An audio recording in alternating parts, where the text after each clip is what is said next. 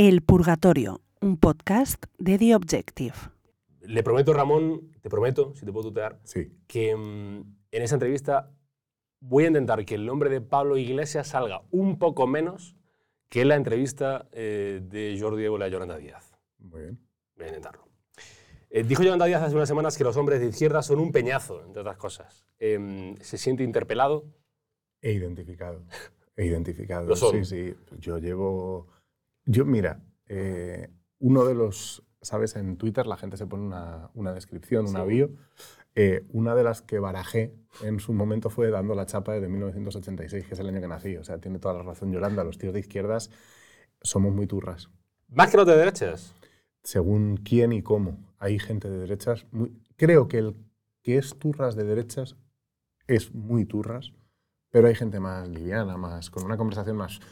Mira, una cosa que a mí me gustaba de alguna gente del PP cuando yo estaba en política activa era, digamos, la posibilidad de tener conversaciones frívolas, que es una cosa que cuando estás todo el día haciendo el intenso, se Que- agradece. Que la izquierda se toma muy en serio a sí misma. Sí, sí, nosotros no podemos, eh, hola, buenos días, y ya automáticamente empezamos a analizar eh, los, pues, la economía en función de los ciclos de Kondratiev y cómo está impactando en... Sí, sí, somos, sí, sí, somos así y tiene toda la razón Yolanda en decirlo y además es una cosa bastante masculina, de la masculinidad de izquierdas. Las chicas de izquierdas no son tan turras.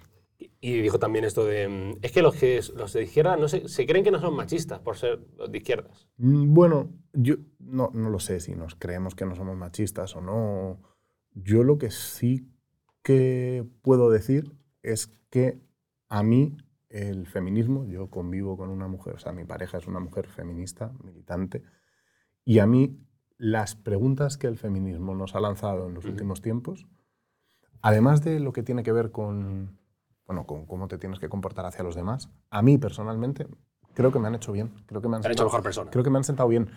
No sé si mejor persona, porque es un poco pretencioso decir soy mejor persona, pero me han sentado bien. Me ha, me ha sentado bien cuestionarme esto de, esto de la masculinidad, que, mm, que sí, que efectivamente lo somos. Yo, por ejemplo, soy una persona, soy, soy muy competitivo, soy muy- tengo, pues, tengo cosas en las que me he socializado y que he aprendido de toda la vida y que cuestionarlas me sienta bien. Sí, me hace, me hace sentirme mejor conmigo mismo y me hace ser más feliz, quitarme ciertas, eh, em, ciertos aprendizajes, sí, machistas. ¿Qué cosas te dan rabia de la izquierda española? ¿De qué izquierda? No lo sé. Creo que, creo que, las, que estamos, creo que las que estamos hablando, creo que hay, hay un libro entero dedicado a la superioridad moral de la izquierda, que es muy recomendable, sobre todo para la gente de izquierdas, porque los de derechas ya la tenéis identificada, pero nosotros muchas veces no. Em, probablemente eso, probablemente tendemos a sentir, eh, la gente de izquierdas, tendemos a sentir o tendemos a presentarnos ante los demás como los únicos que quieren que las cosas salgan bien para todos. ¿no? O sea, muchas veces la gente de izquierdas piensa que, la- que el de derechas es de derechas por interés privado y que el de izquierdas es de izquierdas por interés colectivo. A mí me ha costado tiempo y trabajo aprender que hay mucha gente de derechas que considera que colectivamente nos va mejor si hacemos las majaderías que ellos proponen. Y eso eh, lo, lo entiendo y lo respeto, Lo aunque que- no lo comparto. Lo que más te molesta es esto de la superioridad moral. De... O sea, creo que es una de las cosas que he aprendido con los años a tratar de, a tratar de corregir, aunque no, aunque no la he abandonado del todo. Y además sí considero que hay algunos valores de izquierda. Es decir, hay algunos posicionamientos de izquierda que sí considero que son moralmente mejores que los de derechas. Es decir, por ejemplo, todo el discurso que tiene que ver con la inmigración. eh, considero que, te, que moralmente es más, tiene más valor humano una posición como la de la izquierda o como la del Papa que una posición como la de Trump. Em, y considera, eh, considera Ramón, em, esto que dijo, mm, em, entre otros, eh, Jav- Javier Cercas, que se lo escuché hace poco, esto de que la izquierda se, había se ha vuelto eh, puritana, se ha vuelto regañona, Bueno, lo ha sido siempre, pero ahora más que nunca. lo ha sido siempre, pero, pero siempre ha sido regañona y luego lo de puritana ha habido tradiciones de izquierda muy puritanas y ha habido tradiciones de izquierda muy regañonas. En España yo creo de todas formas que mm, digamos que hay un libro clave en la historia de la sociología que es La ética protestante y el espíritu del capitalismo, que es un libro de Max Weber, que se estudia en todas las facultades de ciencias sociales como aproximación a la sociología. Y, Y el diseño que él hace de la ética protestante, sin embargo, es perfectamente extrapolable a la ética católica española.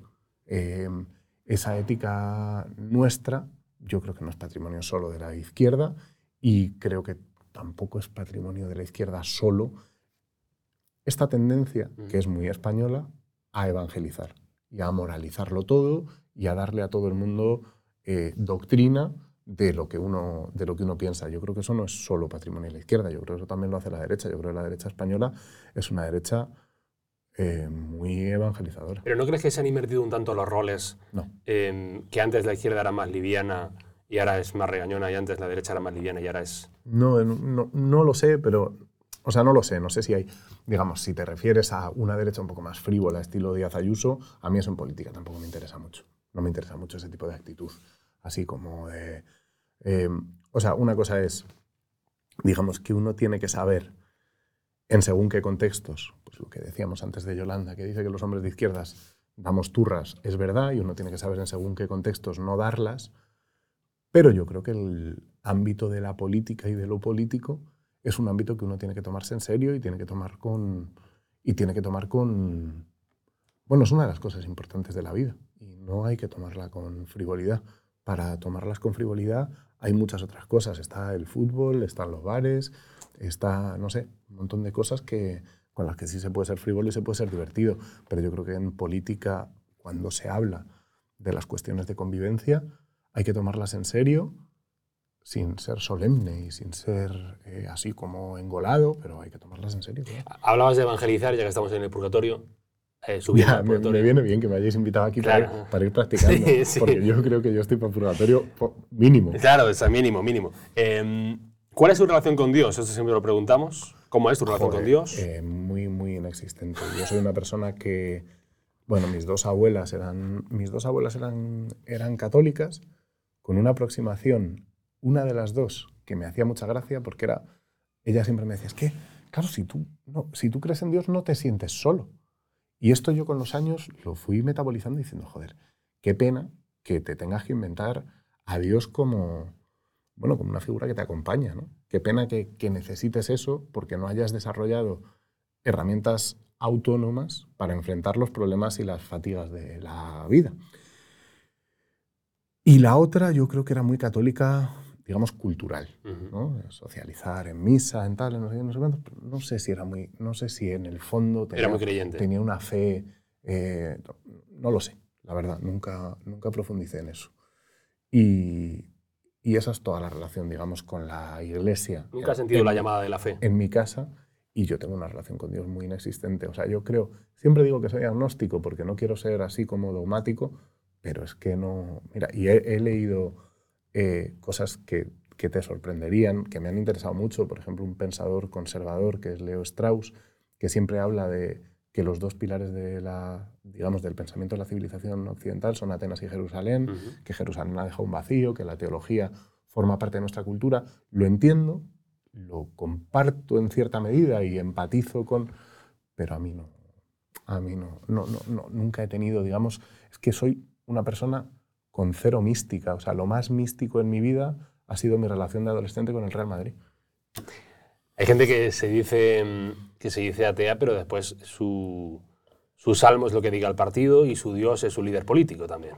Pero eso es otra cosa, eso no es fe, eso es doxa, que son cosas diferentes. Una cosa eso es, secta. Una cosa es que uno tenga una fe y otra cosa es, digamos, la doctrina y la doxa. Eh, en eso sí, eh, en eso sí, digamos, sí que reconozco que, mm, que, he convivido con, que he convivido con eso. Y luego también te diré que no es fácil cuando uno es portavoz de una organización, cuando uno lleva la voz de muchos, que es lo que significa ser portavoz de un colectivo, y yo lo he sido, preservar el propio estilo y la propia autonomía muchas veces tiene un coste colectivo. Eh, estas cosas que a veces hacen algunos portavoces cuando están en ejercicio de sus funciones, como de distanciarse y presentarse como una cosa diferente, a veces al decir eso estás quedando muy bien, pero estás generando eh, o estás haciendo peor tu trabajo para con los demás. Entonces, a veces cuando uno es portavoz tiene que tener más, por seguir con los símiles eh, futbolísticos, tiene que, tiene que tener más la actitud de Maquelele que la de Ronaldo. Tiene que ser, tiene que tocarla menos de tacón e ir más a, no generar problemas, digamos, a la organización en la que estás. Y eso puede transmitir, yo creo que en mi caso ha sido así durante tiempo, este es que es un dogmático y es un burro y tal. Y no, yo estaba ejerciendo mi responsabilidad como yo creía que la tenía que ejercer. Hay mucha gente que me lo dice, que me dice, joder, es que has salido de la política y dices unas cosas que no decías. Claro, porque ahora hablo en nombre propio y antes hablaba en nombre de mucha gente y chico, pues lo hice lo mejor que podía y lo mejor que sabía, como lo hago ahora. Ramón Espinar, bienvenido al Purgatorio. gracias. Espero que bien hallado, gracias por, por, venir, es un placer que estés con nosotros. Mm. Eh, ya te digo que me vienen bien las prácticas, porque yo creo que... ¿Crees que irás al Purgatorio? Por lo menos. Si es que existe. Por lo menos. Aquí hay, hay, variedad de opiniones sobre si existe o no existe. Bueno, este, este papa creo que lo ha abolido, ¿no? ¿O era el limbo lo que abolió? Es que estoy poco puesto yo en cosas de... Es que el purgatorio como tal, perdone por el inciso, el purgatorio como tal, según lo he leído, preparando este magnífico proyecto, este, este, carrusel de voces en el que se ha convertido el purgatorio, el, por el purgatorio no existe como tal en la Biblia, eso es una, como una invención posterior. El, término, el, lo que el, purgatorio como tal no existe o, no, no, se lee en la Biblia. Eso es una cosa que, bueno, pues al final se, como que se crea un poco después, pero bueno, parece que esto es 13TV.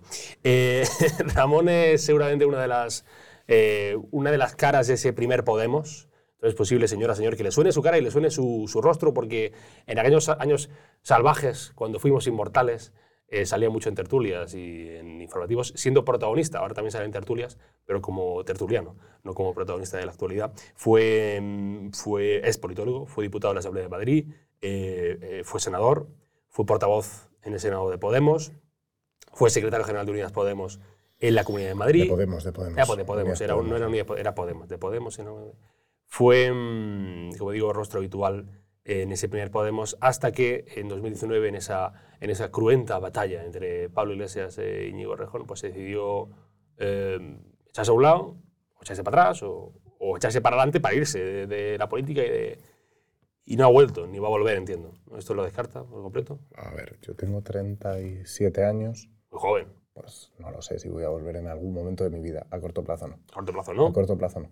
Em, y además, con mucha rotundidad no, porque creo que. Eh, o sea, con mucha rotundidad en el corto plazo. Yo no sé si dentro de 15 años. Eh, que uno no puede decir, pues entonces me dirán dentro de 15 años, ¡ay, ahora! ¿Eh? ¿Por qué has vuelto? Si dijiste que. Pues no, no, no, no voy a decir que no, pero a corto, a corto y a medio plazo, no. No, y por una razón eh, que yo creo que cualquiera que nos esté viendo entenderá. Yo sé que el público de, de, Objective no participó masivamente en el 15M ni en la fundación de Podemos. Bueno, nunca se sabe. Pero, ¿eh? cualquiera, que, sabe, ¿eh? pero cualquiera que viera estos dos fenómenos, incluso desde fuera, puede entender que quien estaba participando de aquello generacionalmente en un momento dado dijera, nos toca, nos toca asumir la responsabilidad, con la que hemos liado, pues ahora nos toca ejercer la responsabilidad de liderar, digamos, esto y de dirigirlo. ¿no? Eh, y yo esa sensación durante mucho tiempo la tuve. Yo tenía la sensación de que estábamos haciendo lo que nos tocaba hacer, incluso cuando no era agradable, incluso cuando me pesaba la responsabilidad y, el, y la presión. Más que la responsabilidad, a mí me pesaba la presión. Y el no poder salir a tomar una caña tranquilo y bueno, estas cosas que pasan cuando, cuando o que pasaban cuando éramos prácticamente los rolling. Sí. Em, y de pronto hay un momento en el que yo creo que se nos rompe Podemos o rompemos Podemos. Y yo creo que en este ciclo ya no, no me toca. Creo que, no sé si hay otra gente que tendrá la sensación de que sí, que les toca y que es su momento y su tiempo y tal, pero yo creo que a mí no me toca y que es muy sano saber identificar en la vida cuándo tienes que eh, bregar para... y cuándo tienes que dejar hacer y tienes que ver un poco, eh, bueno, pues te toca, te toca, digamos, estar o intervenir de otra forma y prestar o tratar de prestar un cierto apoyo. Yo sigo ideológicamente exactamente en el mismo sitio en el que estaba, sigo abierto a colaborar, ayudar, charlar eh, y tal con los compañeros que, que así lo quieran, pero a mí no me toca ahora. A mí no me toca ahora la primera línea de la política. ¿Sigue siendo militante de, de, Unidas Podemos? Sigo siendo inscrito de Ah. Podemos. No me, no- de ahí no me han echado, ¿no? Pero no, no digo porque sí que hay mucha gente a la que sí que hay mucha gente a la que con el paso de los años Ah, sí que te han, echan, han ¿eh? echado. Eh, a mí, Vale, no, vale. a mí no me han echado, entonces sigo siendo inscrito de Podemos, pero reconozco que no tengo ninguna participación eh, efectiva en la vida de partido, porque además es que nosotros veníamos de una militancia que era una militancia de movimientos sociales, que a mí es la que me gustaba y la que, digamos, en la que nos sentíamos cómodos. En realidad, en el partido, muchos de nosotros nunca fuimos militantes de un partido, fuimos dirigentes desde el primer momento. Y, o sea, quiero decir que entramos a, entramos a Podemos o montamos, los que estaban en el primer momento de la fundación, pues montaron Podemos y su primera militancia de partido fue ser Sí. secretario de no sé qué. ¿no? Entonces, fue así. Yo no he sido militante de partido, he sido militante de movimientos sociales, que es un tipo de militancia que a mí me parece que es eh, para vivirla mucho más bonita. No digo que sea más útil, no digo que sea, digo que para vivirla es mucho más bonita, porque eliminas el elemento que tiene la política institucional y la política profesional de la ambición. Y cuando eliminas eso y en lo que estás es en un proyecto social en el que simplemente pues es que nadie se va a llevar nada, sino que simplemente colaboras con otros para que salga adelante el proyecto y no hay el prurito personal de yo creo que eso em, genera primero vínculos más sanos entre los compañeros y luego un tipo de militancia que es mucho más, que es mucho más bonita. En esa sí que hago alguna cosita, tipo AMPAs, cosas en el barrio y demás, y poco a poco iré haciendo más. Lo que me pasa es que yo llego a una reunión de padres del cole de mis Y hijos, hasta aquí le podemos. claro, es que me siento en la silla y todo el mundo hace. ¿sabes? Entonces todavía Dilo tuyo, Ramón. es que todavía es un poco incómodo, eh, porque claro, son espacios en los que Claro, claro. todo el mundo está, digamos, todo el mundo está esperando eh, que tus posiciones, intervenciones o lo que vayas a hacer tenga un interés partidista. Y eso es, eh, es un poco triste y un poco difícil de gestionar. Pero bueno, supongo que con el tiempo se irá pasando. Hay un cliché tremendo, obsceno, vergonzante que voy a utilizar a continuación, eh, que tengo prestado de Vargas Llosa en aquel inicio suyo de Conversación en la Catedral, donde se pregunta ¿cuándo se jodió el Perú? Ah, sí, Ah, joder, ¿no? ¿Cuándo se jodió Podemos? No, yo creo que Podemos tiene varios problemas de origen y es que el origen de Podemos como herramienta política es muy precario. Eh, Podemos no es, digamos que, Podemos no es una apuesta de largo plazo, de ir sembrando una herramienta política.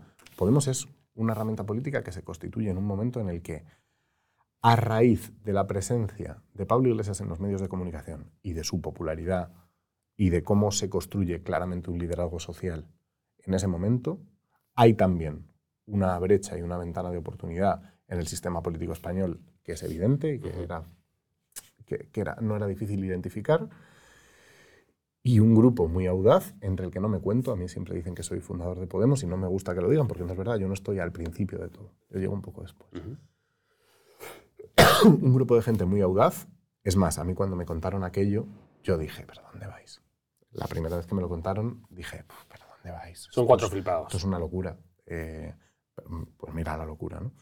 Em, ese momento de irrupción, claro, cuando tú irrumpes así, Ujú. alrededor de un liderazgo, tal, eso que tú haces genera lo que me voy a poner pedante tres segundos, Por prometo, favor. ya que tú has hecho la pregunta que has Pedante, hecho. yo, da- yo- da el cliché. hay, una, hay un concepto en ciencia política que se llama path dependency, que es la dependencia de, de, de dónde vienes y del camino andado. ¿no? Si tú construyes una herramienta política alrededor de un liderazgo mediático, cinco años después, cuando la quieres mm, democratizar, te encuentras con que el principal pilar en el que se sustenta tu herramienta política es un tío que sale por la tele. Y el tío que sale por la tele tiene una capacidad de mando y de maniobra prácticamente ilimitada, porque es el que ha aportado, digamos, el capital inicial de la empresa, para Ujú. decirlo en términos, Sí. eh, en términos capitalistas. ¿no? Claro, ese es un problema que tuvo Podemos desde el principio. Entonces, ¿se jodió ahí? No, es que la condición de posibilidad era a la vez limitante, como siempre en la vida. Como siempre en la vida, para emprender algo tienes que tomar decisiones que tienen costes de Pero oportunidad. entonces Podemos se jodió en el Entonces, planteamiento. No, no es, que, es que no había otro posible. Es que el, plan- el único planteamiento posible era ese en aquel momento, porque en la a diferencia de, digamos, la diferencia entre querer cambiar las cosas y dejarlas como están, Ujú. es que quien quiere dejarlas como están y beneficiar, por decirlo en el lenguaje más sencillo posible, quien quiere hacer política para beneficiar a los de arriba, tiene muchas balas. muchas balas. Quien quiere irrumpir en la, política institucional para cambiar las cosas, muchas veces no tiene ninguna. Y cuando tiene una, la tiene que aprovechar con mucha astucia y con, mucha, eh, con mucho talento. Y, y nosotros hicimos lo que pudimos. Además de eso, además de que hicimos lo que pudimos en aquel momento y se irrumpió de aquella manera y que eso generó dependencias de un liderazgo o de un hiperliderazgo y tal, además, todos y cada uno de nosotros, no solo Pablo Iglesias, hicimos cosas y tomamos decisiones que hicieron que Podemos no fuera viable en términos de convivencia entre nosotros. Eh, nos comportamos con poco respeto entre nosotros. Yo es una palabra que ahora que soy padre le he cogido mucho cariño. Yo siempre oía a los jugadores de la NBA, a mí me gusta mucho la NBA, y siempre les oía a los jugadores de la NBA poner mucho en valor la palabra respeto, respetarse y tal. Y yo decía, esto es una cosa de, de cultura. Y es una palabra a la que poco a poco le he ido dando mucho valor. Yo creo que tratar con respeto a los demás es también tratarte con respeto a ti mismo y nosotros fuimos poco respetuosos entre nosotros. Nos tomábamos poco en serio a los compañeros con los que en un momento dado teníamos que competir en unas primarias, con los que en un momento dado teníamos una discrepancia orgánica y nos estábamos jugando pues, posiciones de poder, pero también posiciones políticas. Fuimos poco respetuosos entre nosotros.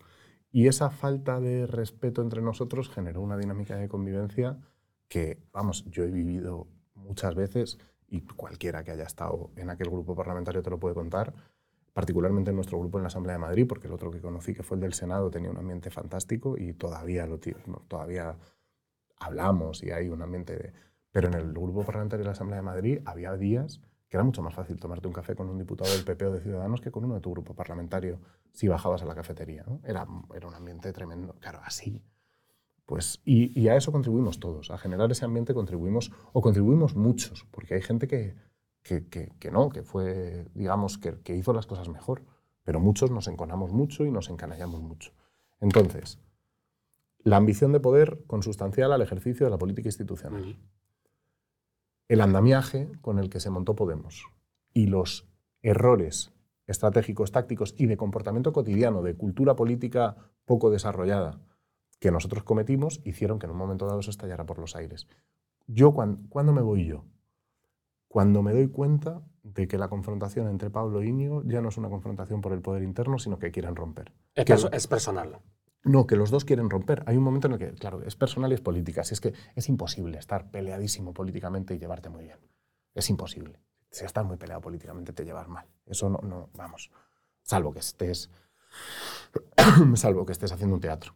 Pero si estás peleado políticamente, si, si estás peleando a brazo partido por tu proyecto político con otro liderazgo, es muy difícil que Pero- luego tengas una relación fantástica. Pero hay un momento en el que yo pensaba Ujú. que nosotros íbamos a echar el freno de mano en un momento dado. Yo decía, bueno, estamos confrontando con Íñigo y con Manuela, yo en ese momento estaba del lado de Pablo, estamos confrontando con Íñigo y con Manuela, pero en un momento dado todos echaremos el Sí. freno de mano y armaremos la candidatura y echaremos a rodar.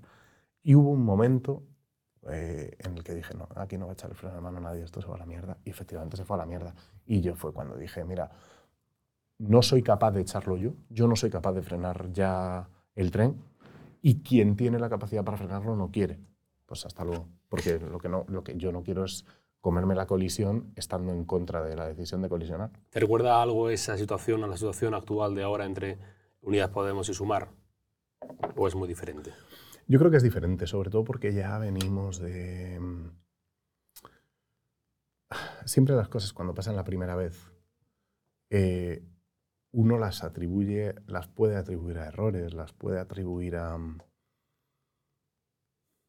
Digamos, a no había mala intención, pero se nos fue de las manos, pero pasó esto, pero pasó lo otro. Uf, pero es que esta peli ya la hemos visto bastantes veces y yo tengo la impresión de que lo que está pasando ahora no responde a errores de planificación, sino a Un plan. estrategias, a estrategias políticas que se están ejecutando. ¿Quién las está ejecutando? Co- coño, todos. O sea, Yolanda Díaz está poniendo en marcha una herramienta política para ser candidata a la presidencia del gobierno. Yolanda Díaz ha identificado claramente que no cuenta con el apoyo de Podemos, sino que, Ujú. que Podemos lo tiene enfrente. Yolanda tampoco es militante de Izquierda Unida, con lo cual tampoco puede estar completamente apoyada o dependiente de la estructura de Izquierda Unida. Ha generado apoyos sociales en los sindicatos, pero eso no constituye. Entonces ella necesita una herramienta y la está armando. Y necesita una legitimidad, porque La única legitimidad de inicio de Yolanda Díaz es que Pablo Iglesias cuando se va la señala. Pero claro, eso no es suficiente. Tú necesitas construir... eh, Un relato. no, no, una legitimidad. Es mucho más importante la legitimidad que el relato. Eh, la legitimidad es un espacio de toma de decisiones en el que los demás reconozcan que tú eres la figura que los representa. Y eso se tiene que dar no solo por la vía de que, digamos, eso ya de forma performativa ya sucede, porque ya todo el mundo identifica a Yolanda en el centro, eh, digamos, del proyecto político, pero se tiene que dar también por la vía, digamos, jurídica o institucionalizada, eh, entendiendo por institución una cosa más amplia que las del Estado, sino por instituciones sociales instituciones partidarias. Eso se tiene que dar. ¿Qué tiene Yolanda enfrente? Un proyecto liderado por Pablo Iglesias, aunque se haya ido de la política institucional, aunque formalmente se haya, se haya marchado, sigue siendo el líder de su partido. Eh, no es el jefe, pero es el líder. Y, mm, y un proyecto en el que yo creo que Pablo ha identificado varias cosas. Una, que él quiere una alianza con las izquierdas nacionales de Euskadi y Cataluña para, digamos, representar, eh, representarlas en Madrid. Él identifica una cosa con la que yo estoy ciertamente de acuerdo y es que buena parte de, de la animadversión a Madrid en algunas periferias nacionales españolas tiene que ver con una presencia muy fuerte de Madrid y lo que Madrid representa allí y una presencia muy débil de lo que representan Euskadi o Cataluña en Madrid. Eso creo que es un buen análisis. Tengo serias dudas de que nuestro espacio político tenga que representar los intereses del independentismo en Madrid. Pero creo que esa es la lectura de coyuntura que Pablo ha hecho. Creo que y luego creo que hace otra lectura, y la lectura es la siguiente. Si él es capaz de articular esa alianza, a su proyecto actual le viene mejor esa alianza con Podemos en Madrid, con el canal de televisión y demás, le viene mejor trabajar a medio y largo plazo y que en el corto plazo poder confrontar con un gobierno del PP y Vox. Eh, y yo creo que Pablo Iglesias ahora mismo trabaja para que el gobierno de coalición no se revalide. Además, tácticamente a Podemos eso le deja en una posición que es la de, si vamos con Yolanda, Ujú. lo vamos a hacer imponiéndole en buena medida las listas, imponiéndole en buena medida los equipos. Si no vamos con ellas, si no vamos con ella, claramente el resultado electoral va a ser difícil que dé para, re- para reeditar la coalición. Y luego, en el escenario de ir juntos, si sale bien, hemos copado las listas. Y si sale mal, le podemos echar la culpa a Yolanda. Es decir, han dibujado... Win-win. Eso es, han dibujado un, han dibujado un panorama político en el que si todo el mundo se comporta como se viene comportando hasta ahora, eh, bueno, todo les encaja, todo les encaja. Si extraes la parte de que para cualquier progresista en este país ahora mismo es un desastre que el gobierno no repita. Pero esto es difícil de explicar porque desde nuestro espacio político, porque nosotros tenemos que explicarle a la gente que nosotros tenemos un proyecto ambicioso de transformación de la sociedad, que nosotros seguimos pensando que a este país le hace falta una segunda transición y una transformación en profundidad de todas sus estructuras, de avance institucional y de avance hacia lo que tiene que ser este país proyectado hacia el siglo XXI, del que ya llevamos un cuarto, y todavía seguimos viviendo con la estructura institucional y la cultura política del XX. Pero a la vez que le contamos eso, le tenemos que contar que mientras tanto es mejor gobernar con el Partido Socialista y que el gobierno haga los timidísimos avances que hace, timidísimos avances y algunos retrocesos, que que gobierne el Partido Popular con Vox. Y esas dos cosas, que son difíciles de explicar, son fáciles de combatir cuando te da igual. Y simplemente tienes una televisión en la que dices que hay que resistir muy fuerte al fascismo, compañeros, cosa que todos los de izquierdas lo pensamos, pero que no constituye un programa político. Más fácil decir eso. Es decir, que me está diciendo que Pablo Iglesias está mm, deseando que PP y Vox gobiernen, que le viene bien. Bueno, si lo estuviera deseando, que está trabajando para, Que está el trabajando gobierno- para que- el gobierno de coalición no repita. Yo creo que O sea, que para que, Creo que para sí que gobierne el PP y Sí, Vox, sí, yo- o el PP es solo. Pero no es, además, digamos, no es una opinión a ver por dónde sopla el viento. Sí. Es un análisis. Creo que está trabajando en esa dirección claramente desde hace tiempo. Sí, sí. Tuit de Ramón Espinar, 27 de marzo de 2023, dice así. Acorralado en su mansión con una montaña de cocaína en el escritorio y una ametralladora en cada mano, la imagen de Tony Montana al final de Scarface no da miedo porque el tipo intimide, sino porque es patético y porque has visto y vivido con él su caída estúpida y mezquina. Es un película, Scarface, me gusta mucho. Me gusta mucho Scarface. ¿Esto cómo se nunca, lee? he estado, nunca he estado en Miami. Bueno, como, como lo has hecho, lo has entonado muy bien. nunca he estado en Miami, pero me parece que, es que, de hecho, no es un sitio que me interese mucho, aunque hay dos hitos de la cultura popular en Miami que sí me gustan mucho, que son Scarface y una novela de Vázquez Montalbán que es mi favorita, que es Galíndez. Me gusta, o sea, pero creo que el Miami de Galíndez ya no existe Sí. y el Miami de Scarface tampoco. Entonces, Miami me interesa poco. Y me gusta quedarme con el retrato que hace esa peli y esa novela sobre... No me acuerdo qué pasó el 27 de marzo para poner eso. Ahora mismo no lo puedo, no lo puedo contextualizar. Vale, pero bueno, ya, ya, ya, como se lee como se lee, eh, te, te voy a preguntar. ¿La imagen actual de Pablo Iglesias es, eh, es patética? ¿Le ha devorado al personaje? No lo sé si es patética, pero a mí me entristece mucho.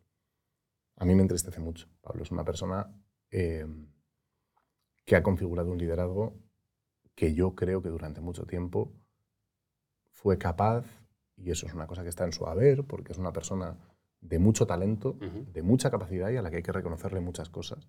Yo hay cosas que le admiro mucho. Una de ellas se la sigo admirando a día de hoy y es la capacidad que tiene para configurar equipos y hacer lo que tenga que hacer cuando se fija un objetivo y va a por él. ¿no? Es una persona muy determinada, muy audaz, muy, otros, no, pues, pues la mayoría de nosotros, ¿eh? no, no lo digo, la mayoría de nosotros somos más perezosos, se nos hace un mundo, ¿no? Cuando dices, joder, pues ahora hay que montar un canal de televisión. Y dices, "Uf, joder, pues, pues igual me dedico otra cosa, ¿no? Y, no. y Pablo tiene, digamos, siempre la determinación y las fuerzas para poner en pie proyectos, para, ahora la que está montando, a mí, a mí no me gusta nada lo que están haciendo, pero hay que reconocer que, joder, que el tío tiene empuje, ¿no? Y, y ese empuje durante mucho tiempo generó mucha esperanza en este país para mucha gente. Entonces, a mí me da mucha pena que lo que era un proyecto para refundar este país ha terminado siendo un proyecto para controlar la izquierda de la izquierda de este país y tener un nicho y un, digamos, eh, un mecanismo para participar del juego político de toda la vida. Pero ha acabado eh, convirtiéndose en una caricatura de lo que fue.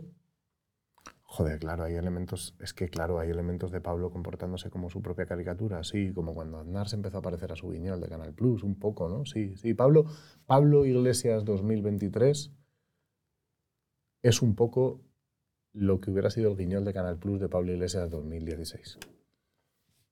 Y Pablo Iglesias se ha convertido, como él eh, denunciaba de Felipe González y de eh, José María Aznar, en un eh, drogadicto de la atención pública, la necesita constantemente. No sé, o sea, yo, por ejemplo, Pablo Iglesias creo que no se ha comprado de esas fincas, no ha entrado en consejos de administración de grandes empresas. Bueno, yo creo que hay una diferencia abismal entre Felipe González y Pablo Iglesias y entre José María Aznar y Pablo Iglesias. Pablo Iglesias no trabaja para gobiernos extranjeros, para blanquearles la imagen, eh, para, en fin, no, no, hay cosas que hacen Felipe González y José María Aznar más allá de sus ganas de atención pública, que a mí me parece que son muy cuestionables y muy criticables y que Pablo Iglesias no hace y que espero que nunca haga. Eh, tampoco nos ha metido en ninguna guerra, en fin. Pero sí Pero hay un patrón, sí hay un patrón él en sí- gente que ha sido, digamos, muy influyente, hay un patrón en serias dificultades para asumir que dejas de serlo. Y hay una cosa que a mí me interesa mucho en clave personal y es por qué hay gente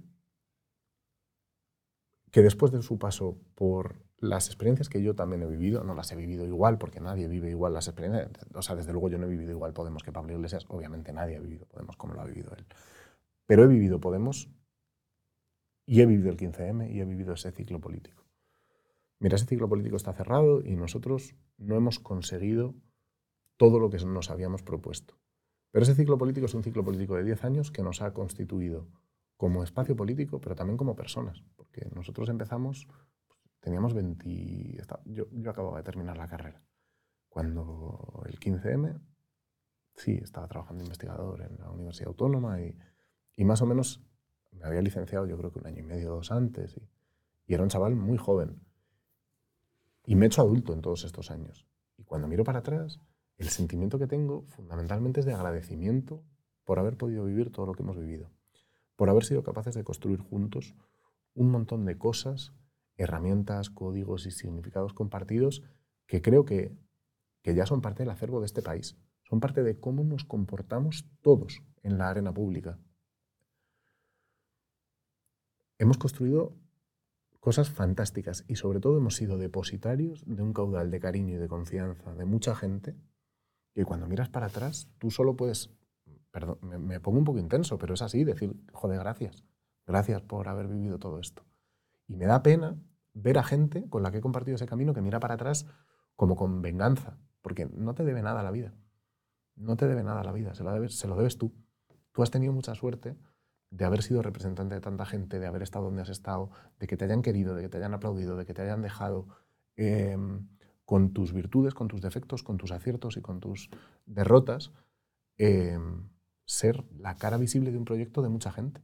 Y eso, cuando yo por lo menos lo que le quiero transmitir a todo el mundo cuando lo cuente y cuando lo cuento, porque ya lo cuento en pasado, es, en primer lugar, agradecimiento. Somos auténticos privilegiados por haber podido estar en algunos lugares y por haber podido vivir algunas cosas y por haber podido estar, no sé, en algunos escenarios, en algunos momentos clave de este país en los que mucha gente eh, iba a escuchar lo que nosotros teníamos que proponerle a este país. Y esa oportunidad, aunque no hayamos conseguido, aunque no ganáramos las elecciones, aunque no hayamos conseguido una transformación profunda de este país, eso, en términos personales, en términos de vida, tiene que generar cosas positivas, muy positivas. Pero, entonces, ¿podemos, bajo las ideas iniciales o bajo el propósito inicial, ha fracasado? Mm, vamos a ver. Digo, si, digo, si, si, ¿Viste, ¿viste el otro día ante Tocumpo? No. Eh, Antetokounmpo, Giannis Antetokounmpo es un jugador griego, ¿no? es un jugador griego de origen nigeriano que juega en la NBA. Ha sido MVP de la NBA y el otro día les eliminaron. Fueron campeones en 2021 una periodista le decía, ¿este fracaso? Y le contestó, tú cada vez que no ganas fracasas. Tú cada, o sea, cada año que yo salga a jugar a la pista y no gane un partido, y no gane un torneo, y no levante el anillo, he fracasado. Mira, yo creo que una cosa que te dan los años y que te, da la, que te va dando la vida es una cosa que se dice mucho y que es un tópico, pero que la vas aprendiendo con los años y es abandonar un poco la ética del resultado por la ética del proceso.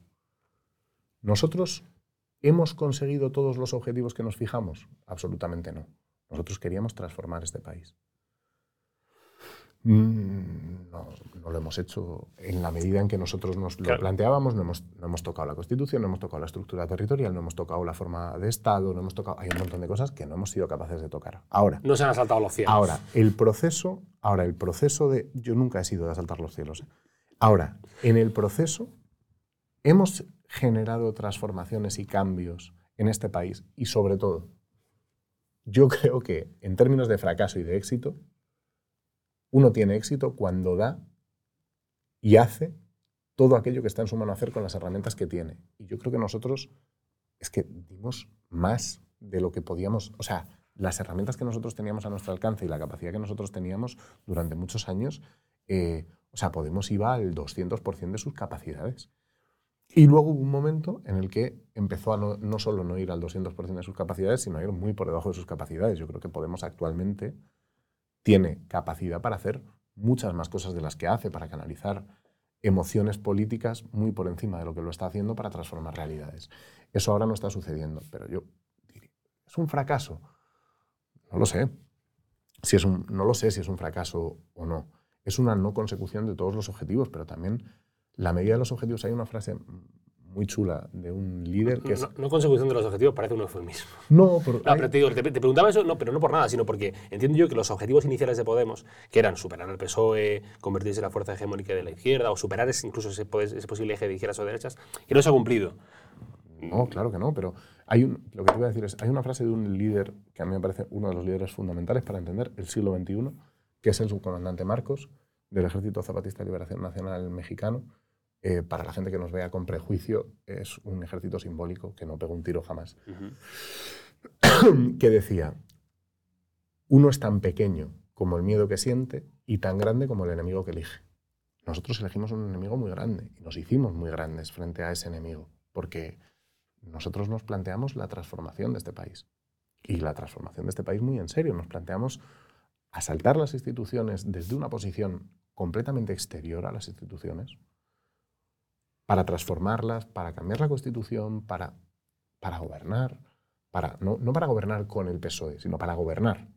Claro, ¿todo eso lo hemos conseguido? No. ¿Tú lo calificas de fracaso? Bueno, yo no te Bueno, voy a- yo pregunto, no yo a- yo no te voy a Yo- quitar yo no- yo no califico, yo pregunto, no ¿eh? siento, yo no siento que la generación del 15M tenga que sentir que ha fracasado. Creo que la generación del 15M tiene que sentir que ha vivido un ciclo político que ha reabierto la conversación política en este país como no estaba abierta desde la transición. Y creo que tenemos que tener cierta desazón porque ese ciclo se ha cerrado y se ha cerrado en falso.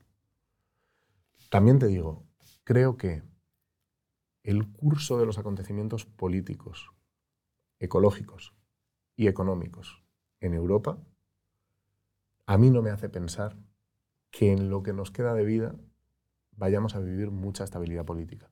Creo que, este, creo que esta generación va a vivir ciertamente tiempos políticos muy cambiantes y que, bueno, vendrán tiempos en los que nos toquen posiciones de repliegue como es este y vendrán tiempos en los que probablemente políticamente haya necesidad de transformar, porque las transformaciones no se dan porque haya unos revolucionarios brillantes que se suban a un tren y digan vamos a cambiar las cosas. Las transformaciones se dan cuando hay necesidad objetiva y estructural de cambiar las cosas.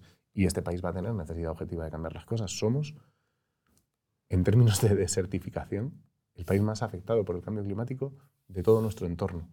Eh, nos están pasando cosas que hacen que, que no podamos ir al tran-tran. Y este país ha vuelto a ir al tran-tran del PP y del PSOE. Pero yo, yo pregunto, no digo Podemos desenfadados, yo hago una pregunta que no significa que yo lo diga. Em, ¿e- ¿Es machista que Pablo Iglesias siga liderando el partido cuando en realidad la líder oficial es Yone Belarra? No, pero hay una distinción doctrinaria que conocen todos los estudiantes de ciencias sociales entre autoritas y potestas. Es una distinción que viene desde los romanos. ¿Quién, ¿Qué es la autoritas y qué es la potestas? Pues la autoritas es la autoridad conferida de forma natural, es una legitimidad conferida por el grupo a una persona a la que se escucha, a la que se presta atención y a la que se sigue cuando fija un rumbo, y la potestas es la institución de la responsabilidad de la jefatura y de la administración de ciertas em, instituciones de mando. Bueno, pues está claro que en Podemos, Yone Belarra y la dirección que queda de Mm. Podemos tiene la potestas, porque han hecho un congreso y les han elegido y demás, pero la autoritas, el liderazgo, quien fija rumbo todas las tardes en su televisión es Pablo Iglesias, eso es evidente. Hablando de líderes, em, eh, Pedro Sánchez, eh, como algunos analistas han expresado, incluso como Feijóo ha dicho, eh, se ha podemizado. Eh, ¿Tú compartes esto de que se ha podemizado? Y Feijóo también, se ha podemizado España. Es que lo que representó la irrupción de Podemos, se ha podemizado España, se ha podemizado todo el mundo. Es que hay muchas cosas, muchas cosas que en este país eran moneda de cambio habitual y que ahora son inconcebibles. No me dirá que Santiago Abascal se ha podemizado. No, no, Santiago Abascal está lejos de podemizarse, Ah. creo. Eh, sí, aunque creo que, creo que ha aprendido cosas. ¿eh? Creo que ha aprendido cosas. Lo que pasa es que ha aprendido cosas de táctica, digamos, no cosas sustanciales, no cosas de, de contenidos políticos, no comparte valores, no comparte, pero cosas de táctica y de comunicación. Y de- vamos, se ¿Se parecen algo Vox y, y Unidas Podemos? No, absolutamente no, pero absolutamente no, pero esto es como si me dices em, esta, esta cosa como de em, Hitler ha dicho que es de día, tú has dicho que es de día, eres nazi. No, hombre, hay cosas que, es que en comunicación política hay cosas que son, digamos, que son técnicas, que se hacen como se hacen. ¿Nos las han copiado y las han aprendido nosotros? Sí, sí, sí, probablemente, claro. Vox copió Claro, a- Vox y el PP y el PSOE, y claro, sí, sí. Igual que nosotros copiamos, es decir, eh, la, la primera campaña de las europeas de Podemos fusila el Yes We Can de Obama de una forma absolutamente... pues, claro, si todo el mundo aprende de todo. Aquí todo el mundo se copia a todo el mundo. Sí, había una frase de Picasso que no voy a decir. El que no tiene padre, pues eso. Claro, todo el mundo copia. ¿Te traemos más agua? No, estoy bien. ¿Seguro? Sí, sí, estoy bien, estoy bien. Gracias. Seguro que está ahí Carmen Suárez. Te podemos traer más agua. Estoy bien, ¿eh? estoy bien. No, ¿Seguro? muchas gracias. Vale, vale, que después dicen que tratamos mal a los invitados. no, si estoy quieres te puedo pasar bien. agua de mi vaso al tuyo. Estoy bien, estoy bien. Eh, Twitter Ramón Espinar, otro, es el último. ¿eh? 21 de noviembre de 2022, el puto podcast, refiriéndose al podcast del señor Iglesias en público, ha sido el banco de pruebas de una estrategia empresarial, política y mediática de largo alcance, desarrollar una izquierda trampista en España. Una tele que te contará, entre comillas, lo que no quieren que sepas con tu dinero, el de Roures y el de Podemos, claro. ¿Cómo es esto de la, izquierda trampista? Te lo he explicado antes, ¿no? O sea, que de esto hemos estado hablando ya un, hemos estado hablando ya un rato. Hay una forma de construcción del discurso que a mí me preocupa, que no era la de Podemos, em, y que ahora identifico claramente en este Podemos y en Canal Red y en muchos otros actores. ¿eh? Es esta forma de construir el discurso político que yo creo que mm, tenemos que empezar además a, no sé si a ponerle un gorrito de papel de plata en la cabeza al que diga ciertas frases. ¿no? Te voy a contar lo que no quieren que sepas. Una cosa es decir y otra cosa es decir la verdad. Eh, O sea, partir de la base de que en la sociedad hay una ocultación. Hay una parte de verdad en esto. Hay élites que no dicen la verdad, hay medios de comunicación que sesgan, que cuentan cosas, que construyen problemáticas. Yo últimamente estoy escandalizado con lo de la ocupación. Parece que en España te vas a, te vas a bajar a comprar el pan y te van a ocupar la casa últimamente si uno ve los medios de comunicación. Y es una inmensa campaña político-empresarial que lo que busca básicamente, básicamente es primero meter miedo con la ley de vivienda y con los controles de los precios y segundo que haya un inmenso negocio de las empresas de seguridad en nuestro país con la vivienda para que no se altere en absoluto eh, la composición actual del mercado y el derecho a la vivienda en España. Bueno, yo estoy escandalizado con eso y eso es verdad que está sucediendo y es verdad que eso es producto de intereses de la derecha política, de élites empresariales, de propietarios. Bueno, eso sucede y eso es verdad. Pero pensar que la verdad es algo que existe y que para contarlo tiene que haber un profeta que desenmascare la conspiración, de- es que es terrible. Es una forma de construcción del discurso político que es terrible. Es la de Trump y yo la estoy identificando en algunos sectores políticos y la estoy identificando en algunos de mis compañeros. Podemos. Y me. Bueno, más bien, en, más bien en lo de Canal Red que en Vale. Podemos. Tengo la sensación de que en Podemos todavía esto no está muy extendido. Vamos a decir que Pablo Iglesias ha copiado a Trump. No lo creo, ¿no? Pero es que. Pero es que podemos decir que Trump ha copiado. No me quiero meter yo en, en Honduras. No, pero como decíamos antes que Vox no ha me, quiero meter, no me quiero meter, meter en Honduras teológicas, pero digamos que la estructura de la teleprédica, es decir, de la, predicador, de del- la revelación de la verdad, El Preacher Man. de la revelación de la verdad a través de las ondas, no con un fin religioso, no para curar el alma, No, no. sino para obtener apoyos políticos, Sí. ni se la ha inventado Trump ni se la ha inventado Pa- Pablo Iglesias, pero que la están usando, creo que sí. El- me parece que lo pusiste hace unos meses en Twitter y eso es muy goloso para los periodistas y para la gente, porque a la gente le interesa este tema, que es el tema de... em, ¿Ha visto más droga en, Sí, en parlamentos, Sí. para terminar la pregunta, en parlamentos que en muchas discotecas de Madrid por la noche? sí. A ver, te, diré, yo no soy muy fiestero. Vale. Eh, y últimamente no soy nada fiestero porque tengo Sí. un hijo de cuatro años y una hija de dos. Así que eh, Nada fiestero. cero fiestero. Pero eh, sí, sí, eh, he visto consumir droga, he visto a gente drogada. Creo que cualquier espectador avezado se puede dar cuenta cuando una persona va hasta el culo, bueno, que, que- que no va, Sí, digamos. Susano... Y esto en la política se da así. Hay un tabú con esto. Efectivamente se da. Sí, claro que lo hay. Claro que lo hay. Sobre todo, a mí lo que me molesta es la moralina. Porque yo cuando dije esto no lo dije para epatar. Lo dije Ni para señalar Lo dije tampoco. porque Isabel Díaz Ayuso estaba dando una moralina sobre las drogas y nuestros jóvenes y no sé qué, no sé qué. ¿Pero qué estás contando? ¿Pero qué estás contando, Isabel? Echa un ojo a lo que ha sido tu grupo parlamentario, por lo menos cuando yo estaba allí, o al de enfrente o al de enfrente. Echa un ojo a lo que hay en la Asamblea de Madrid y no utilices la tribuna de la Asamblea de Madrid para criminalizar a jóvenes por consumir drogas. Porque el consumo de droga en España, si nos lo queremos tomar en serio, somos el primer consumidor de cocaína per cápita del mundo. El primero. El primero. Somos la puerta de entrada de muchas drogas a Europa. Somos un país que tiene un problema de drogas. Pero si nos lo queremos tomar en serio, tomarnos en serio el problema de drogas no es señalar a los pobres que se drogan, ni señalar a los jóvenes con un discurso asustaviejas para buscar el apoyo de los jubilados en las elecciones. Tómate en serio el problema de las drogas porque es un problema que está encima de la mesa. Usted ha visto a gente, usted, tú has visto a gente aplaudiendo este discurso que diciendo, joder, pues si te he visto... No, pero yo tampoco, tampoco, joder, tú sabes cómo se consume la tampoco es que te... No, ya, ya, pero bueno, que... que, que- O sea, no había ahí como encima de la mesa. no, de- enti- entiendo, ¿sabes? entiendo, pero... Que sí, yo- tú sabes, cuando un compañero de redacción viene, ¿no? Te resaca y huele un poco a alcohol, y pues también lo sabes en el Parlamento, claro. Mm, Ya hablamos de drogas, eh, habiendo conocido los parlamentos, eh, eh, ¿le sorprendió el caso del Tito Berni, el caso del caso mediador? No, por, no porque haya un caso de corrupción, sí por las formas. Eh, sí, o sea, me sorprende mucho que en este Partido Socialista, con todo lo que ha llovido y con todo lo que ha pasado y con todo el proceso de podemización de la política española del que hablábamos antes, siga habiendo ese modus operandi de restaurantazos, prostitución. Eh, o sea, que el PSOE ha dicho en esta legislatura, en la tribuna del Congreso, que va a abolir la prostitución en España.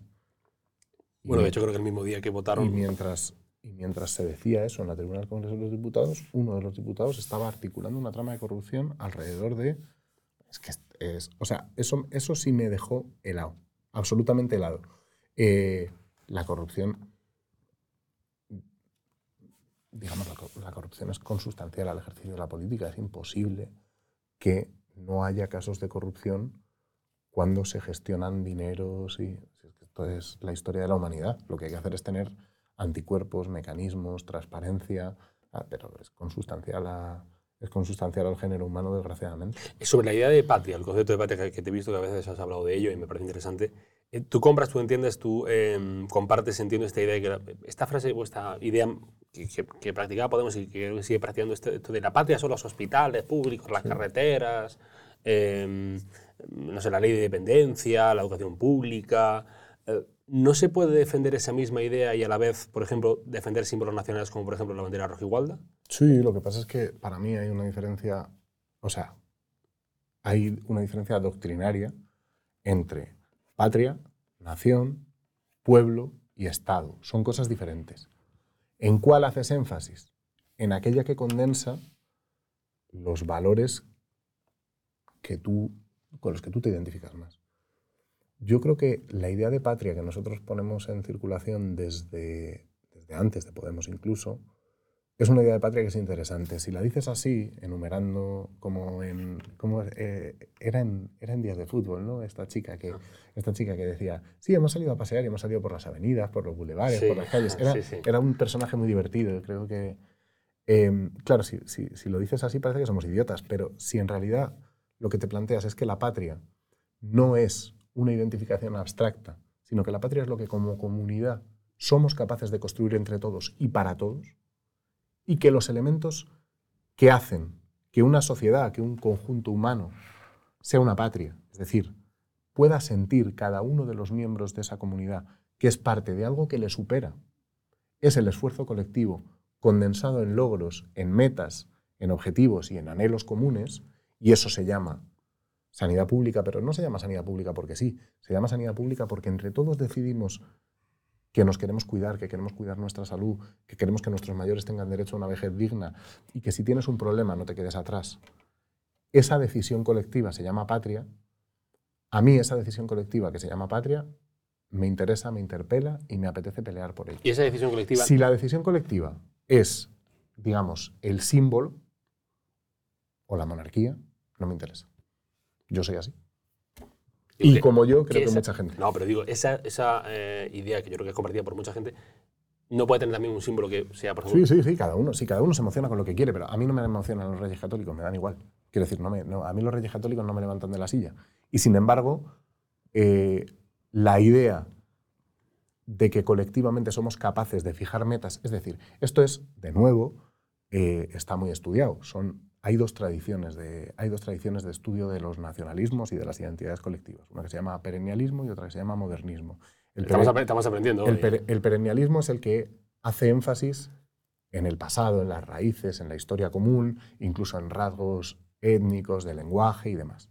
Y el modernismo es el que tiene que ver con qué queremos ser a futuro y cómo nos configuramos como sociedad para fijar unos objetivos de obligado cumplimiento entre todos que nos hagan caminar en una dirección. A mí me interesa más esta segunda parte, me emociona más esta segunda parte, y lo otro, que lo entiendo, que lo entiendo, y además no es verdad que solo me interesa esto, porque yo, por ejemplo, me descubro a mí mismo muchas veces animando a la selección española de baloncesto como si fuera, en fin, no sé, no, no parezco yo un podemita cuando juega la selección española de baloncesto, ¿no?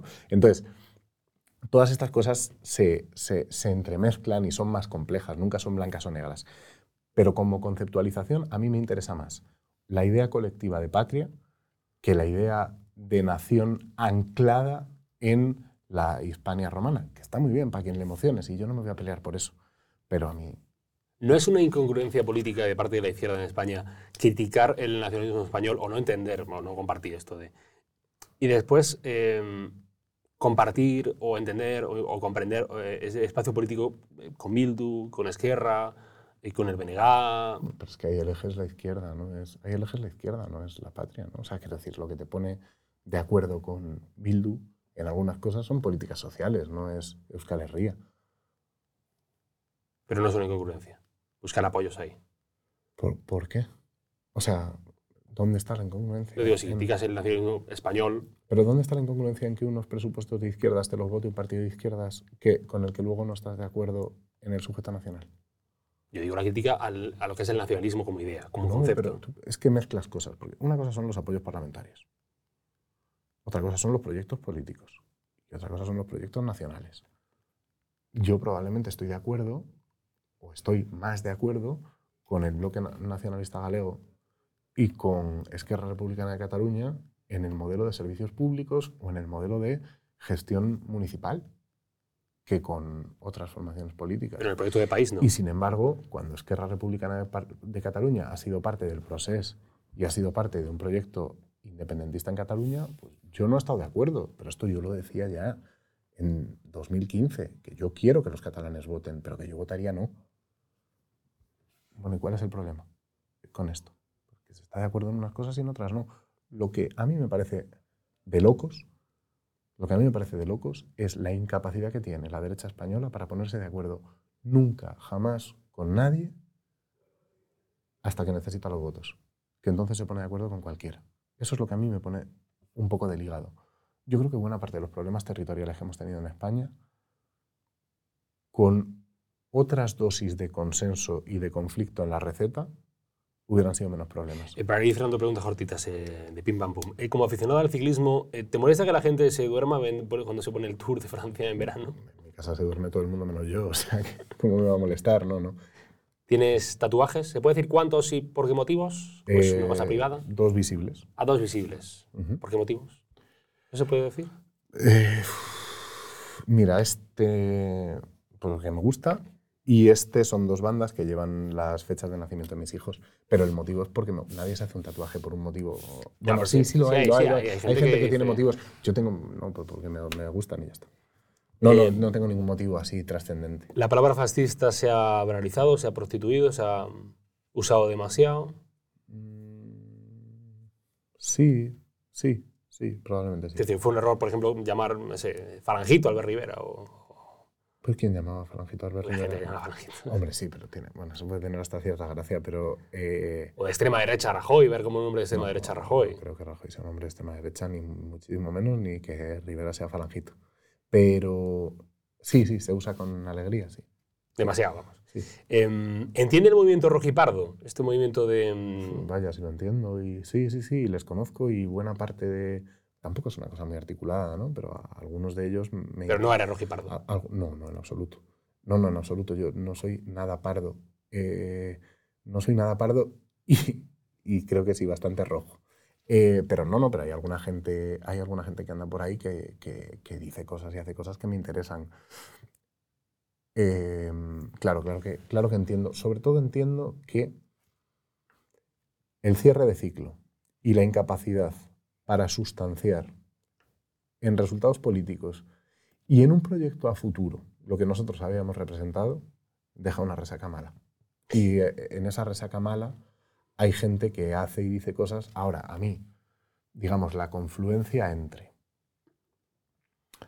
un discurso de recuperación de la clase obrera como sujeto de la izquierda, un discurso de rechazo a todos los derechos de diversidad que ha incorporado la nueva ola del feminismo, la defensa de Putin, porque de eso va también la izquierda rojiparda, de decir que nosotros somos eh, globalistas frente a tal y no sé qué, y que entonces eh, a nadie, a los globalistas, estamos locos porque gane Ucrania la guerra, porque en realidad tal, pero al final lo que hacen es defender y hacerle el caldo gordo a Putin. Eh, digamos, esa confluencia de algunos elementos en el discurso me parece que es anacrónica y no la comparto. Es decir, yo no estoy ahí. Ahora, en ese espacio político hay gente que dice cosas que son interesantes o bellas, que es otra cosa que... Porque a mí el libro de Ana Iris Simón de Feria... Me parece bello. Me parece muy hermoso. A mí también. Me parece muy hermoso. Es un libro que me, emociona mucho. Mi familia viene de Castilla-La Mancha. Conozco esa tierra. Mi abuela hablaba como habla Ana Iris. Y, y me emociona, claro. ¿Sobran políticos en España? No. Pero no dijiste que el Senado no valía para nada. Sí, pero eso no significa que sobren políticos. Falta vocación política en España. Falta gente que tenga ganas de participar. en- Ah, pero políticos profesionales. Políticos profesionales, digo. Hay demasiados cargos políticos. Sobran asesores, digamos. Sí, Sobran asesores. Por colaborar en la sexta ya te han dicho que forma parte de las cloacas. obvio. ¿Qué respondes? ¿Eh? ¿Qué respondes a ello?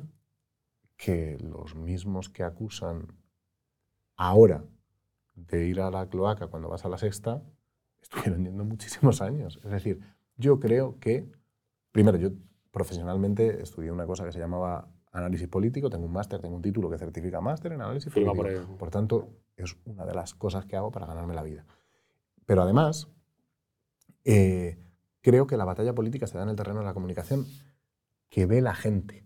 Y ahí hay una diferencia sustancial entre comunicar a los ya convencidos para ahormar un relato y, digamos, dar herramientas muy sólidas a quienes ya están convencidos de lo que tú les dices para que estén más convencidos todavía y hablarle al conjunto de la población. Hablarle al conjunto de la población tiene un riesgo, además, que es que muchas veces tú puedes llegar con tus ideas y darle a otro la razón. Cuando hablas con una gente, con alguien que piensa diferente a ti, decir, joder, pues este tío me acaba, o esta tía me acaba de decir una cosa que me ha hecho reflexionar, que me ha hecho pensar y mira, resulta que tiene razón. Y eso te mancha y te hace menos puro.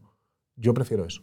¿Qué hay de cierto en aquella famosa proclama de Rosa Belmonte cuando dijo Podemos fue un invento para la F palabra que se fue de las manos? ¿Recuerdas esta frase de Rosa Belmonte? Es que no sé, no sé quién es Rosa Rosa Belmonte, Belmonte, ni, periodista, la, columnista de ABC. ni la F palabra es... Es follar. Ah, ah que podemos... Podemos fue un invento para follar que se fue de las manos, que es una frase que de ella, muy, muy famosa. Yo creo que hubiéramos follado más sin Podemos. Nos quitaba mucho tiempo. Ese titular no está mal. ¿Fue un error que más país no se llamara más España? Ay, no lo sé. No lo sé. Eh, No sabes o no quieres decir. No lo sé, no, No lo- sabe, no no lo sé, no lo sé, me da, no lo sé, me, eh, me da, un- me da perecinchi el debate sobre si España más España o menos España y la bandera, si no sé qué, no sé cuántos. Creo que afortunadamente estamos en un momento en el que ese simbolismo pesa mucho menos que cuando yo estaba en política, porque cuando yo estaba en política estaba el proceso encima de la mesa, yo lo viví, viví el 155 en el Senado y viví la, la Declaración Unilateral de Independencia y estoy muy contento de que todo eso tenga menos peso en la política española. Eh, Como madridista, ¿Florentino Pérez le- te parece un gran presidente? O sea, en términos estrictamente futbolísticos, digamos, o en términos... Futbolísticos, o sea, a mí el, modelo de liderazgo social que ejerce Florentino Pérez, pues no me gusta. Es que sabes que a algunos le otorgan... Florentino Pérez es un señor que como personaje, pues no me gusta, te lo puedes imaginar. Eh, y no, es que tampoco me gusta el modelo del Real Madrid. Mira, eh, a mí mi- mi- me pasa una cosa, a mí me han, me han echado un poco del fútbol. Todas estas Superligas, Champions, no sé qué. A mí me pasa una cosa, a mí me gustaba mucho cuando un Madrid-Manchester era una cosa fascinante que pasaba cada seis años. Porque era un evento que te volvía loco. Sí. Ahora tienes un Madrid-Manchester mm, Sí. todos los años. Y un Madrid-Liverpool y un tal. Y eso me ha saturado mucho. Y, me y luego tengo la sensación de que ver fútbol era una cosa muy auténtica cuando éramos chavales y que ahora se parece mucho a ver aquello de la lucha libre, del WWF. SmackDown Sí, se parece a eso. Está todo como muy prefabricado, como muy teledirigido, me lo creo poco. Y creo que, em, joder, que sería bueno. No sé, a mí me gustaba que un chaval de Móstoles como Iker, un chaval de Torrejón como Guti y un chaval de la colonia Marconi como Raúl jugaran en el Real Madrid. Yo me identificaba con eso, porque yo soy de Madrid. Y me gustaba que eso pasara.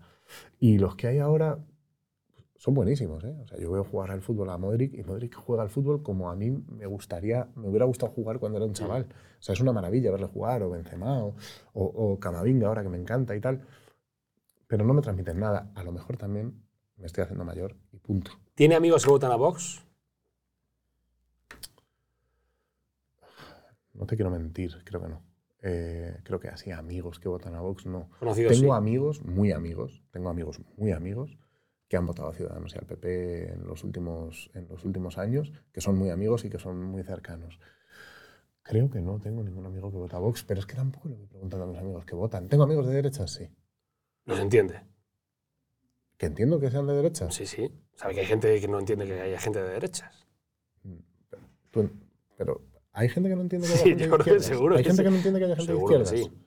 Seguro que sí. También habrá gente que no entiende que haya gente de izquierdas. Bueno, entonces hay que hacer un ejercicio de, de, bueno, pues de empatía y de comprensión y de tratar de ponerse en, de tratar de ponerse en una idea que está muy bien de vez en cuando, que es pensar que el tubo por el que uno mira al mundo no es el único tubo, que hay más. Eh, ¿Qué superpoder te gustaría tener? Mira, hay uno. Esto es una gilipollez, pero me Ah, pero lo tienes- preguntes. lo tienes Sí, hay uno, es que hay uno que siempre me ha encantado. Vale. ¿Te acuerdas de Goku? Sí. Yo veía poco Goku, ¿eh? pero sí, me acuerdo. Yo veía mucho Goku. Goku hacía una cosa, tío. ¿El que Kamehameha? hacía- no, Ah, vale. hacía así con los dedos Sí. y se teletransportaba a cualquier lugar de la galaxia. Hacía chum. Vale. Ese me gustaría bastante. ¿Abogarías por que los políticos dejaran de usar la coletilla, dejarse la piel? Yo voy a dejar la piel. Hay muchas, dar un paso al frente, dejarse la piel, sí, hay muchas. Pero, ¿sabes qué pasa? Lo peor de eso no es el uso de la coletilla, sino que es por imitación. Y es por un modelo de imitación que es, em, este tío es importante y manda mucho porque habla así, voy a imitarle. Y al final, gente, el paradigma de esto para mí es Eduardo Madina. A mí me gustaba mucho Eduardo Madina. Me parecía un personaje muy genuino y me gustaba mucho cómo hablaba. Y de pronto un día reapareció en el Congreso de los Diputados y ya hablaba como hablan todos los del PSOE, que parece que los sacan de un molde. Eh, me gustaría que la gente fuera, intentara ser como es y hablar como tú hablas. Porque esto de imitarse los unos a los otros, al final lo que hace es generar un soniquete de fondo que lo oyes pero no lo escuchas. Hemos empezado hablando de Yolanda Díaz, eh, pero es que le dijo a Évole que, que pondría a Iñaki Gabilondo de presidente de la República. ¿A ti se te ocurre algún nombre de presidente de la República? No, a mí me gustaría elegirlo. Eh, me gustaría elegirlo. Y probablemente el nombre que, o los nombres que a mí me gustarían para presidir la República, pues no ganarían la elección. Eh, pero, pero si en, en mi generación somos capaces de ser un país que elige a su jefe del Estado o a su jefa del Estado, con eso ya me doy por satisfecho, aunque el jefe o la jefa del Estado fuera alguien que a mí no me guste. ¿Crees que hemos conseguido mencionar eh, menos el nombre de Pablo Iglesias eh, en esta entrevista que en la entrevista de Yolanda Díaz Pero sí es con normal. Jordi Évole? Pero sí es normal que hablemos de Pablo Iglesias. Es normal que hablemos de Pablo Iglesias porque Pablo Iglesias sigue siendo un liderazgo y una figura muy presente en la política española y en el espacio político eh, al que yo me ascribo. Es normal que hablemos de él. Hay que llevarlo sin, hay que llevarlo sin trauma. A mí me gustaría que él asumiera pasar página y que también en algún momento colectivamente, pero esto no es mi trabajo, es el trabajo de la respuesta a cualquier pregunta que tenga que ver con Pablo Iglesias fuera. A Pablo Iglesias le agradecemos mucho lo que ha hecho por este país y por nuestro espacio político. A Pablo Iglesias le agradecemos mucho su trabajo, pero Pablo Iglesias ya forma parte del pasado por decisión propia. Siguiente pregunta. Siguiente pregunta. Ramón Espinar Merino, gracias. Quede con Dios. Gracias a ti. Y hace posible al purgatorio que, que vaya bien la vida. Y Con Dios sí paso la prueba del purgatorio, ¿no? Eso ya lo deciden los espectadores, oyentes o lectores. Ah, eh, porque ahora ahí me, va- me evalúan. Me van a evaluar fatal en The Objective. Sed, sed piadoso. Ramón, gracias.